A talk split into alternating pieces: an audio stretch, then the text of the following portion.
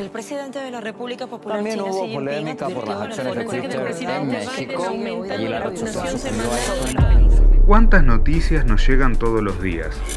Vivimos invadidos por información, pero detrás de toda esa data siempre hay otra. ¿Qué hay detrás de lo que no nos dicen? Te proponemos repasar las miradas más interesantes detrás de las noticias de la semana. Opiniones en las redes que no vas a ver en los medios. Enredados. Hola, ¿cómo están? Mi nombre es Munir Mousa y les damos la bienvenida al primer podcast de Enredados. ¿Aló? Seguramente todos alguna vez tuvimos la sensación al leer una noticia que algo no cuadraba o que nos estaban contando la mitad de algo. Acá nos proponemos agarrar los temas que sobresalieron en la semana y tratar de encontrar esa otra mirada que nos ayude a reflexionar un poco sobre esta realidad loca o Matrix en la que vivimos. He's beginning to believe. Y ya mismo nos metemos de lleno en la primera noticia, que viene siendo replicada e inflada por los medios del mundo desde hace semanas. Por ejemplo, la BBC Mundo de Inglaterra dice con mucho entusiasmo Biden presidente. Estos son los miembros del gabinete más diverso en la historia de Estados Unidos. This will be the first cabinet. Este será el primer gabinete que está compuesto equitativamente por tantas mujeres como in hombres. the cabinet. Los afroamericanos y los latinos también tienen un puesto relevante en la nueva conformación de la Casa Blanca. Bueno, hasta ahí lo que dice el artículo de la BBC y que replicaron cientos de medios celebrando esta diversidad e inclusión, pero sin preguntarse no cómo son, sino quiénes son los que forman ese gabinete. Por ejemplo, Lloyd Austin será el nuevo secretario de Defensa norteamericano, o sea, el jefe del Pentágono. Es afroamericano, y eso fue lo que llamó la atención de casi todos los medios. Pero un artículo de Radiográfica cuenta quién realmente es este tipo. Se trata del comandante de las tropas norteamericanas que asolaron Bagdad en el año 2003.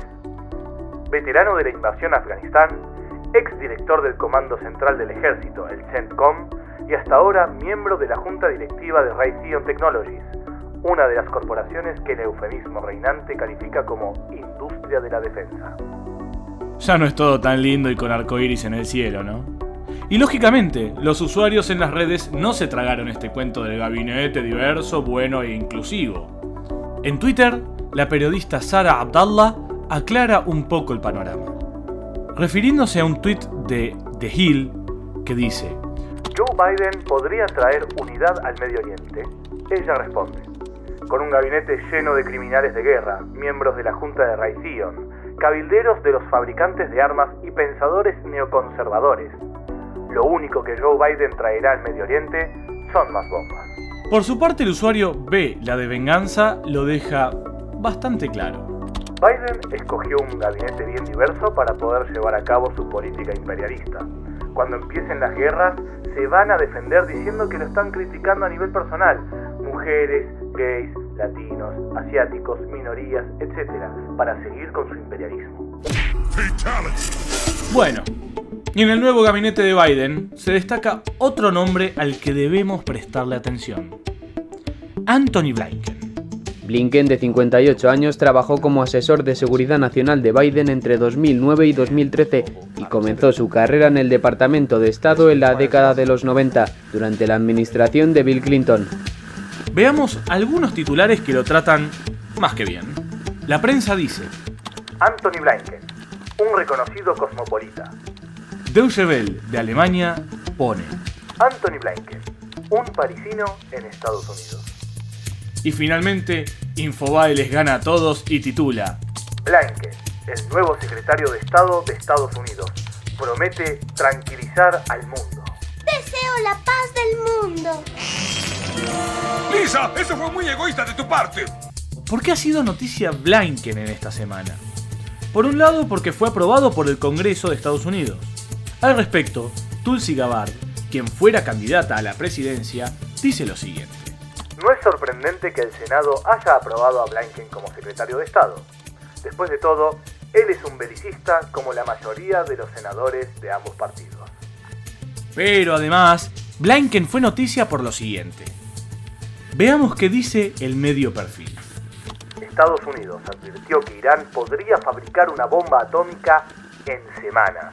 Blinken afirmó en una entrevista con la NBC que esto podría tardar meses, pero que, con la retirada progresiva de Irán de los compromisos del acuerdo nuclear de 2015, el ritmo podría acelerarse, según la agencia de noticias Europa Press.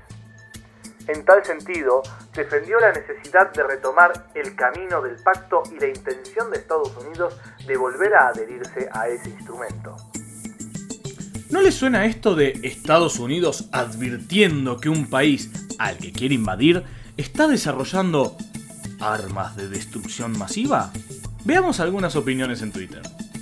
Una vez más, la periodista Sara Abdallah dice, El régimen de Bush dijo mentiras para invadir Afganistán e Irak. El régimen de Obama dijo mentiras como pretexto para sus guerras en Libia, Siria y Yemen. Y ahora el régimen de Biden comienza su reinado diciendo mentiras acerca de que Irán está a semanas de una bomba nuclear. Esta película envejeció hace mucho tiempo. Bueno, y mientras en España se la pasan rasgándose las vestiduras denunciando a Venezuela, por ejemplo, y hablan de la libertad de expresión, resulta que allí, en el avanzado, moderno y ejemplar país del viejo continente, pasa lo siguiente. Y la justicia en España ha emitido en un plazo de 10 días para que el rapero Pablo Hasél, condenado por delitos contra la monarquía, ingrese voluntariamente a prisión. Lógicamente que el rapero ha respondido a esta nueva acusación y dijo, No hace falta estar de acuerdo conmigo para ver que esto es un ataque a la libertad de expresión. El diario.es amplía las palabras de Hassel. Lo más probable es que el domingo vengan a buscarme para encarcelarme, ha afirmado el rapero, que ha remarcado que no ingresará voluntariamente a la cárcel y esperará a ser arrestado. Su encarcelamiento, ha defendido, no es un ataque no solo contra él, sino que le están utilizando como cabeza de turco para asustar al resto. Solo la movilización puede conquistar mejoras. No solo mi libertad, sino la nuestra, y ojalá toda esta respuesta que haya haga que yo sea el último que tenga que pasar por todo esto. Hace falta mucha movilización para que el Estado recule, ha agregado. Bueno, hasta ahí los hechos. Muy lamentables, por cierto, y que nos dan la pauta de que pese a estar en el siglo XXI y la modernidad y los avances, a los reyes de España no se les puede ni señalar con el dedo. Pero veamos qué dijeron en las redes sociales. Pablo MM dice, Hace justo un mes se supo de un chat de militares franquistas donde se pedía fusilar a 26 millones de personas. No ha tenido ninguna consecuencia. Pablo Hassel tiene 10 días para entrar en prisión por decir que los Borbones son unos ladrones. Y como les comentaba al principio, acá intentaremos ir más allá o contar lo que las noticias no cuentan. Y es que lo que realmente parece molestar del rapero es lo que denuncia. Veamos este tuit del periodista y escritor Antonio Maestre. Voy a citar algunos de los mensajes que se incluyeron en la acusación de la Fiscalía y que llevarán a prisión a Pablo Hassel en 10 días. Miles de ancianos pasando frío y sin un techo seguro mientras monarcas dan lecciones desde palacios. La policía agrediendo y deteniendo a quien lucha contra los desahucios, ahora mismo. Hasta el policía que parezca más majo detiene por luchar y no a los que explotan y saquean. No son amigos. O sea, lo que normalmente pasa a ser la letra de una canción como crítica social o política, ¿en este caso es motivo de encarcelamiento? ¿Acaso le quieren mandar un mensaje a quienes se atrevan a cuestionar al poder de turno? A Pablo Hassel le parece que es exactamente eso.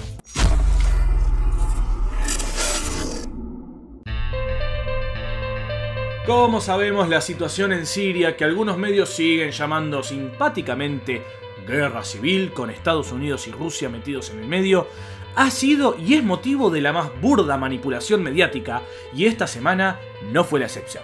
Por ejemplo, Fortaleza. Niña siria que perdió su hogar en la guerra te enseña a relajarte. Todo está bien. Cambio de cita. Eso titula el diario La Verdad, al que se le olvidó de contar la verdad acerca de por qué esa niña perdió su hogar. Pero bueno, nunca viene mal una historia de superación después de que Estados Unidos y sus secuaces apoyaran a grupos terroristas que destruyeron al país árabe. Y hablando de sus secuaces, veamos el titular del medio AJ Plus, que en realidad es Al Jazeera, con un lavado de cara y un nombre más cool para que no sepamos de quién estamos hablando. ¿eh? Pero no cuenten el secreto. Estos sirios buscan desesperadamente en la basura algo para vender o comer. Y obviamente el video ahonda en imágenes muy crudas de la situación por la que están atravesando muchos sirios.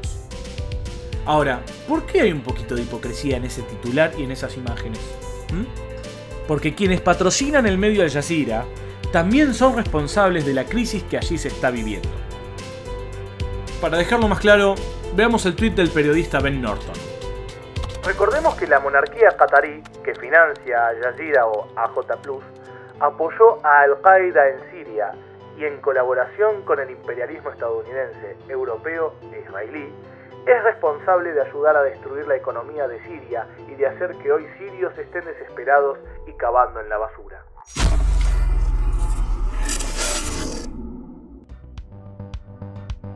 Y la última noticia que abordaremos en el día de hoy, y no por eso menos importante, es el tema de las elecciones en Ecuador.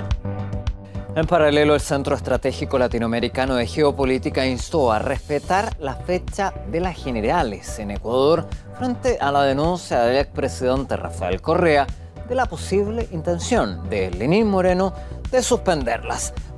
En resumidas cuentas, es probable que en Ecuador, así como pasó en Bolivia, termine ganando el candidato que, como allá presentó Evo Morales, en Ecuador apoya a Rafael Correa. Y esto parece que les molesta a más de uno. Por ejemplo, página 12 denuncia. Elecciones en Ecuador. Se intensifica la campaña sucia contra Andrés Arauz. La última operación mediática busca vincular a la guerrilla colombiana del ELN con el correísmo. También se sostiene, a partir de un video falso, que el espacio que representa al progresismo ecuatoriano está repartiendo 250 dólares a cambio de votos.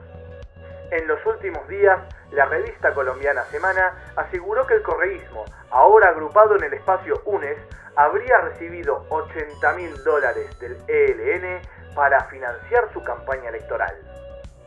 Según la nota, el recientemente abatido líder de la guerrilla, Andrés Vanegas, alias Uriel, habría mantenido conversaciones con el expresidente Correa. No sé quién es Uriel, no sé de qué me hablan. Cuando tenía claras opciones de ganar en Ecuador en 2006, sacaron que me financiaron las FARC. Es telenovela repetida, aseguró Correa en su cuenta de Twitter.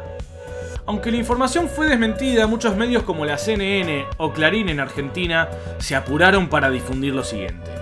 El presidente de Ecuador, Lenin Moreno, ha asegurado que pedirá información al gobierno colombiano sobre la presunta financiación de la campaña del candidato a la presidencia Andrés Arauz por parte de la guerrilla del Ejército de Liberación Nacional. Sin embargo, lo único que han logrado este tipo de medios es quedar expuestos y mostrar para quiénes están jugando. Esto es lo que puso el sociólogo y corresponsal Marco Terugui en su cuenta de Twitter. Luego de que Clarín de Argentina difundiera información falsa sobre la campaña de Arauz de Ecuador, ahora es Revista Semana de Colombia que afirma que el ELN financió su campaña y dentro de su informe ataca también a la Internacional Progresista. Ambas notas suceden a pocos días de las elecciones. Muy evidente. Los esperamos en 7 días para repasar las noticias más importantes y desenmascarar lo que hay detrás de ellas. Muchas gracias por haber llegado hasta acá. Mi nombre es Munir Mausa y esto es Enredados, un podcast de Annur TV. Estén alertas.